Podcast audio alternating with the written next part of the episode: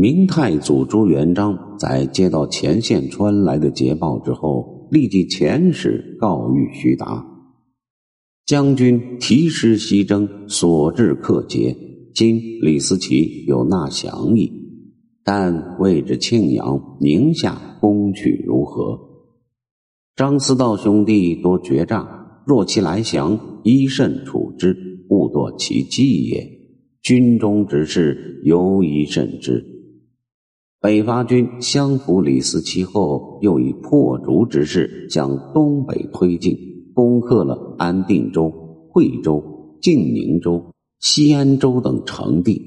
需要说明一下，这里的西安州，其治所在今宁夏海原县西。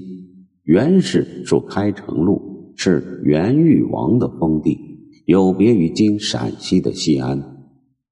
明军大军压境，徐达令薛显率五千精兵攻打西安，裕王阿兹特纳十里自知不敌，弃城而逃。明军将从西安州所负的七千余百姓解送北平安置。接下来，徐达亲统大军东出萧关，遂下平凉，兵锋直指庆阳。与此同时，与庆阳互为犄角的晋州已被明军汤和所部攻克，延安州也被明军指挥使朱明攻克，庆阳城四面受敌，岌岌可危。元将张良弼早在明军攻克临洮之际，便将防守庆阳的任务交给其弟张良臣和平章腰回等人，自己则率金排章等将领走奔宁夏，却被先他一步逃到宁夏的王保保逮捕关押。张良臣足智多谋，骁勇善战，在军中被呼为小平章。此间见自己势单力孤，遂决定采用诈降之计。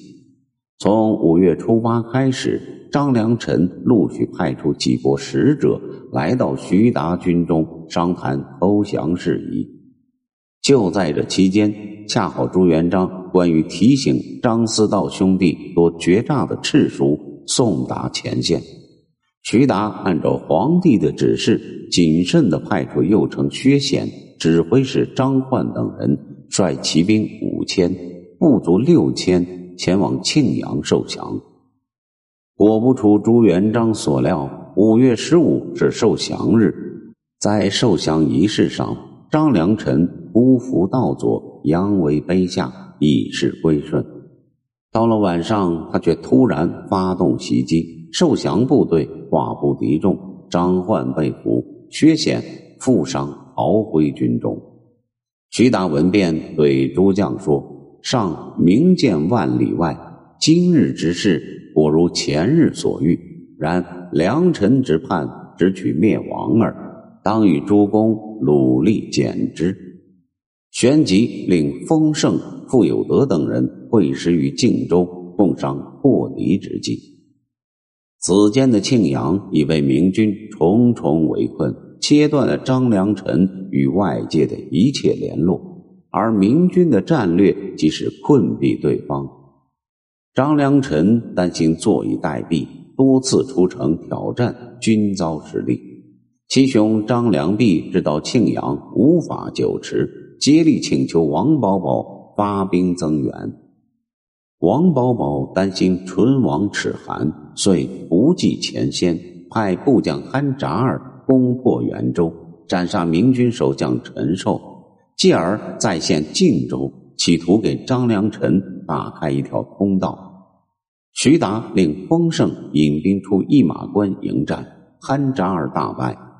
丰盛追至滨州，憨扎尔再逃到一路，明军复追而至。憨扎尔连番兵败，部队伤亡严重，知道挥天无力，只得率领残部。逃回宁夏，韩扎尔的救援行动失败了。由贺宗哲指挥的另一路援军也是无功而返。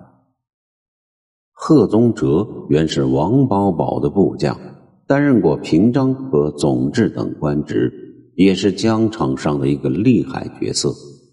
庆阳被明军围困，他率军猛攻凤翔，意在给北伐军的后院放一把火，用以缓解庆阳的压力。没料到镇守凤翔的明军指挥使金兴旺和知府周焕等人誓死据守城池。贺宗哲率军猛攻十五日，或碎地，或突至瓮城，所有想得到的办法都用上了。凤翔始终岿然不动，直到庆阳城破，贺宗哲见事已不济，只得撤兵而去。张良臣当初之所以敢降而复叛，是因为他觉得庆阳城池险固，不仅自己骁勇异常，而且身边有七个精悍善战的养子相助。另外还有兄长张良弼、王保保遥为声援，贺宗哲、潘扎尔相为羽翼，故欲聚首以图大功。孰料坐困庆阳，孤城数月，以知内外因问不通，而粮饷发觉，治主人之顽泥厌之，处境着实悲惨。但是降而复叛，乃是不赦之罪。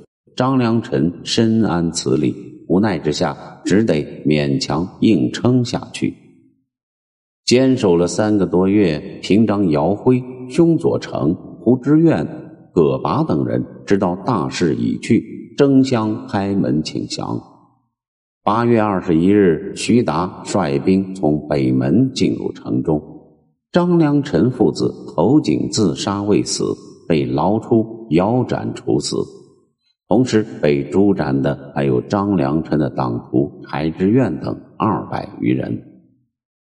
徐达攻破庆阳之时，也是李文忠与大同大破托列国、孔行之时。明军的这次军事行动可谓取得了全线的胜利。时值洪武二年九月，大明帝国成立已接近两年。